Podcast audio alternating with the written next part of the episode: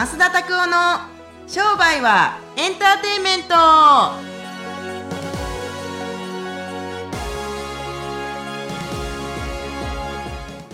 Welcome to 商売はエンターテイメント。久しぶりにやってしまいました。何が 急に速くなりますね。え？いやいやいやいやいやいやだから言ってるやんピッチが外れた時にいかにリカバーが早かったりすると、その人間のこう大体あのこうイレギュラーバンドに対してよくわかるんですけれども、はい。はい。ね、8月になってしまいましたね。そうですね。暑いなあもう毎日な本当にすごかったですね。まあでも、まあ、梅雨の時期というか急に雨が降ったりとかあの熱海の方ではちょっといろいろ災害があったりとかっていう感じで。な大変だったみたい。いや早く復興してほしいね。そうですね。もう1年の半分も過ぎちゃいましたからねなんかさすごいその部分で僕感じるのは土砂崩れとか大雨とか浸水とかさ地震とかってまあ日本は結構あるじゃないですか。まあ日本じゃなくても結構あるのかな。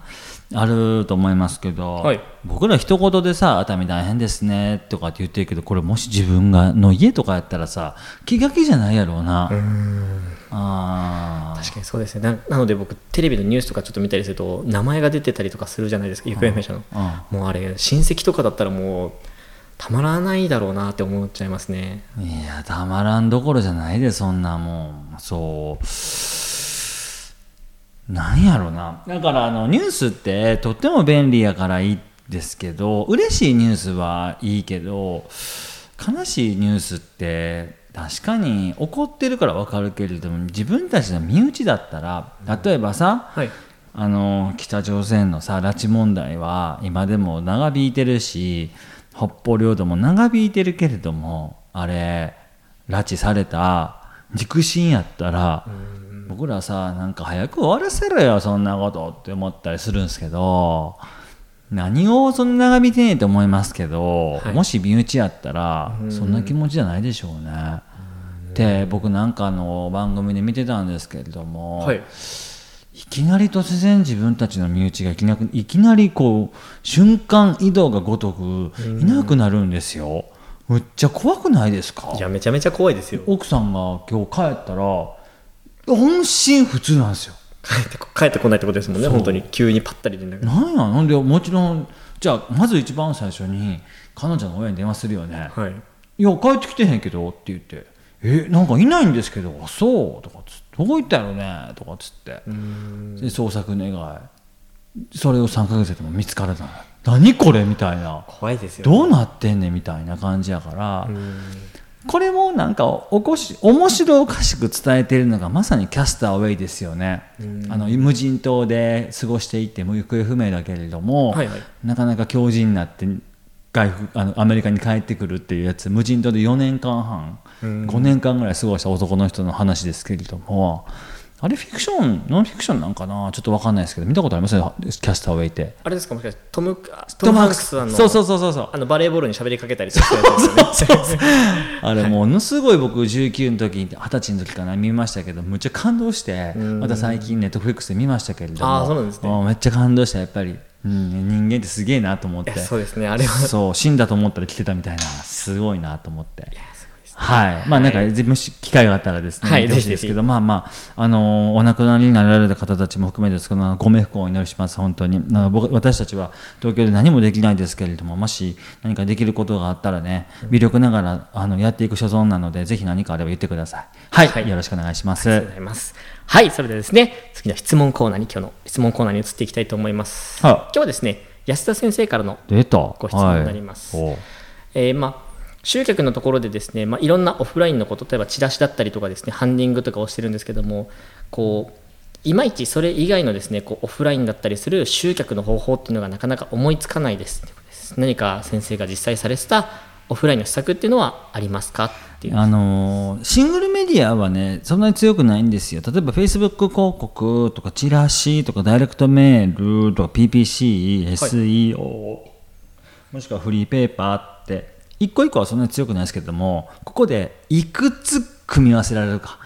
そう。チラシ巻いてそのチラシを見たお客さんたちがホームページに行ってホームページから LINE アットにこう移行していって LINE アットで再教育されそこから集客に持っていく、フロントエンド売っていく。これすごくメディアミックスじゃないですか、今までいくつのメディアミックスがあったかって言ったら4つなんですよ、でこうやってこういろんな自分たちが持ってるまずメディアをやっていってこのメディアはどの役目なのか、例えばファンのお客さんたちにアピールしていくだけなのだけなのか、はいもしくはリードジェネレーションを見込み客発掘のためにやっているメディアなのかってことをちゃんとはっきりさせてたりすると意外にすっきりするんですよ。みんな意外にシングルで頑張ってやろうとしてるんですけど Facebook 広告とかでも業種によっては全然反応ないんですよ。でも LINE、Facebook 広告行って、LINE 行って、チラシ行って、ホームページ行って、電話問い合わせだったら、5個のメディアミックスになってるわけじゃないですか。なので、1個1個のメディアにパワーはないけれども、メディアミックスしていったりするといいと思う。僕がやってたのは、はいチラシ、ブログ、問い合わせ、これだけ。もしくはブログ、チラシ、問い合わせ、電話でね。えー、0748-638444という電話番号をぜひかけてみてほしいなと思いますけれども、今は警備会社になってます、その電話回線ね。そう、昔の。はい。松田商店は、あの、そうなんですよ、0748-638444だったんですよ。はよよなるよとかってわけのわからんですね。語呂を合わしながら、はよよなるよとかって言ってましたけれども、年じゃ早くよくならなかった最初はね。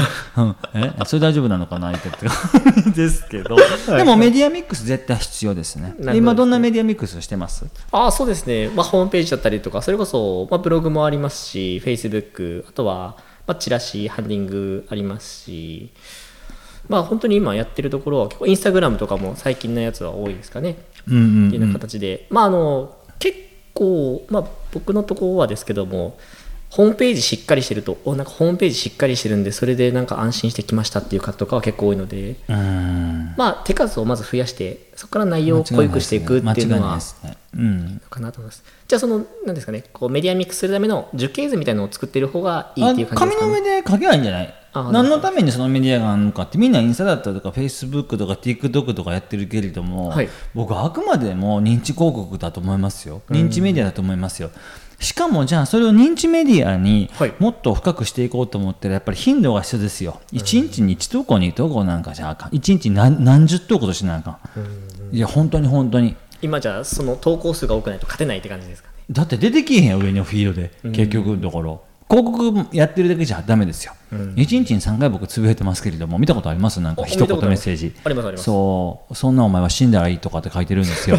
そう。あのだから、い。そういうなんで一日にやっぱり何回も投稿してるとこん出てきますよね。顔も見るし、一日にねこれ街中にね、はい。いや久しぶりっすね。ってその辺であった、はい。次おむつサンド行っておまた会いましたね。ってまた会った、はいはい。でそれで全然違うとこ例えば熊本み宮崎帰ったとするじゃないですか。で、はい。羽田空港でまた出会うんですよ。この人のことなんか俺あんのかなと思うよね。あまあ縁があるのかなとそうそうそう。それは1回だけだったらそうならないですよ。やっぱ2回3回で続いたりすると見てしまうんですよね。あんでどっかで自分にマッチした情報があったりするとこの人なんか俺に言いたいのかなとかこんなに会うってことは結婚しろってことなのかなとか分からへん。そういう関係性によるけど、はいはい。何回出てくるかだもん。ねだからメディアミックスなんでするかって言ったらこれはメディアミックスしてシステマチックになるとかってそういうのもあるけどここでも出てきた。あそこでも出てきた。ここでも出てきます。じゃあ僕一回どっか調子悪いから行ってみようかなって。これだけですよ。だから1メディアのチラシだけのインパクトのあるチラシだけではなく駅の看板もあり、はいはいブログもありしかも自分の知り合いがその例えばお店に行ってたとかだったらもう絶対決めてなんですよ。そうでも勝った人たちはわざわざメディアミックスなんて意識してないですもんね。あそうですね確かにそうだから仕掛ける方はメディアミックスをちゃんと戦略的にやっていった方がやっぱりあの巻き菱巻きやすいって感じかな。だしシングルメディアを一一個一個出していってつなげていって、新しい効果を生んでいくっていうのが、僕は新規集客にとっては一番いいと思ってます。はい、ぜひやってみてほしいです。ありがとうございます、はい。ちなみになんですけどもなんかおすすめの0円集客のやり方とかってありますか？ゼロ円集客、なるべくお金を低予算でも集客できるっていうおすすめの方法とかはあーおすすめのやつか。なんでしょう0円に近いやつやね、はい。効果的かどうかは別よねそうですね。あでも SNS かなやったら。うん。インスタグラムとかじゃないの？全然広告かけてないもんね。まあでもそうですね。塾生のあのー女性の方であのニキビ博士の方もブログをすごい書いてたら上位ランキングに上がってそこから集客するようになったっていう方もねいらっしゃるので。インスタのお集客して塾やってる女性の方とかでもせインスタグラムでかけてる広告費って年間いくらですかって言ったら30万もいかへんけれども4500万稼いでますよねそれで。恐ろしいよだから。すごいですね利益率が。ああ。だから車とか買ったりとかしてますけれどもそれでもやっぱりあのーもっともっと集客したいですとかって言ってるからどんだけ性欲お化けなんやろ。あさどんだけ 欲深いんやろうと思って性欲お化けじゃないですね。どんだけ欲深いんだろうと思いますけどでもすごいなと思います。絶対 SNS ですね。だってすぐ始められるしね。そうですね。ブログとかも面白いんじゃないですか？今今更ですけど。いい。1日1個とかじゃなく1日3つ書けばいいよね。うんーんありがとうございます。はい。まあそういうふうな感じですね。メディアいくつもあるんですけども、まあ掛け合わせることによってですね、まあその、まあ来るまでの経路っていうのができますので、それを経路をですね、しっかり作ってあげると、来店の頻度だったりとか、えっと、コンバージョンですね、のところにつながりやすいと思いますので、ぜひ一度、その樹形図とかでですね、書いていただければと思います。ケロケロはい、経路、経路、経路ちょっとよくわかんないですけど。はい経路やあ、なるほどですね。はいはい、ありがとうございます。それではですね、最後、まっすんのおすすめコーナーに行きたいと思います。まっすんのですね、おすすめのコーナーはですね、おすすめの名言をまたお願いしたいと思います。名言ですかはい。あーよしじゃあこれでいきましょう勝利にこそはい。真の意味があるっていう名言があるんですけれどもこれはオリンピックの言葉かなんかですか？ですか？あのさはい。勝利にこそ真の意味しかないと思うんですよね。これはあの「ドラゴン桜」というドラマでもはい。何,、何ヶ月か前にあったんですけれども、はい。うーん受験なんて2つに1つで、受かるか受からないか2つに1つなんですよ、なので受からへん人たちは何も知らないんですよ、受かった人しか分からないんですよであの漫画の中でちょうどヤマピーが言ってあの矢島祐介はい。が言ってた言葉なんですけれども東大なんて別になんか入っても入らなくても一緒やぞみたいな話してるんですけどでもそれはね買ったやつしか分かんないんですよ。お金持ったやつしかお金のことを語れないと思いますよ別にお金なんて2億も3億あっても別に何も変わらないですよっていうのは100万とか200万しか持ってないやつがやっぱそうだなって1億なんか持っても変わらへんよなって持ってから言えって話なんですよ。で金メダルをね一番あのーまあ、金メダルを1回でも取った人たちは、まあ、金メダル取りましたけれども手抜いてこれやったら楽勝やなとかっていうやつがもしいたらそれが全てなんですよ、はい。はいだって金メダルやねんもんそこには、ん。って思うじゃないですか。だから勝利にこそ真の意味しかわからないですよ、自分たちの達成にこそ真の意味しかないっていうふうに思ったりすると、はい。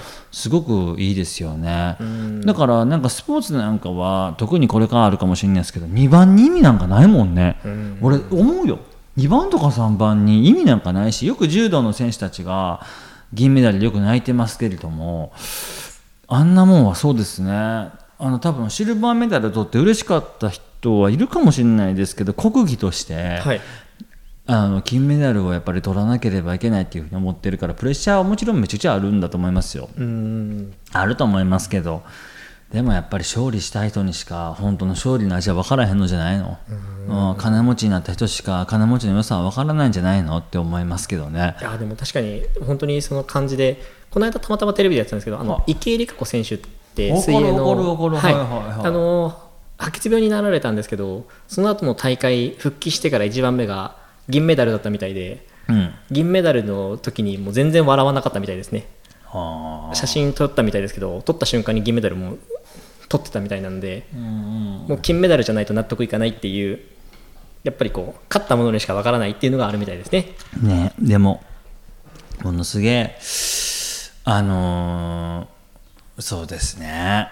こまあちょっとあのネタネタバレになるからあんまりこの話したくないんですけれども、はいはい。やっぱり国際大会に行ったらねもうこれもうは8月やしオリンピックがもう終わってるからって、はいはい。一応手でお話ししますけれどもね国際大会に行ったとしたら日本人で池江璃花子先生いや選手が金メダルって日本人でどうとかと言ってましたけれども結果はもうあんなもんですよ、だから国際大会に行ったりするとこんなもんなんですよ、そうのでえなんでそんなことを知ってるかって言ったらもうオリンピックが終わってるからですよ、はい。だからあの日本人の悪いところは日本で一番だからって感じですよね、もっと世界に出ていった方が僕はいいと思いますしスポーツの選手は。大谷翔平君なんてめちゃ頑張ってるじゃないですか。そうですね。そう。でも世界であんだけできるっていうのはすごいと思いますし「いつ翔平タイム」とか言われてましたからそうですねベベーブ・ルースの再来みたいに言われてますからねショータイムじゃなくて、翔平タイムって何やねんと思って、ちょっと面白いなと思って。はい、そんな感じ。勝利にこそ意味がある。勝利にこそ真の意味がある。敗者に何の意味もない。うん。って感じかな。はい、はいありがとうございます。またですね、この名言とかもぜひですね、まあ、どっかのところにもね、書いてあったりとかするので、ぜひですね、まあ、そのドラゴン桜であったみたいなので、ドラゴン桜をですね、見返したりするのもいいんじゃないでしょうか。はいそれではですね、今週も聞いていただきまして、ありがとうございました。毎週火曜日にですね、新しいものが随時更新されますので、それの方もですね、毎週チェックしていただければと思います。またですね、インスタグラム、YouTube の方でもですね、マーケティングのことについてお話ししてますので、ぜひ勉強の一環としてチェックしてみてはいかがでしょうか。それでは今週もこれで終わっていきたいと思います。また来週お会いしましょう。さよなら。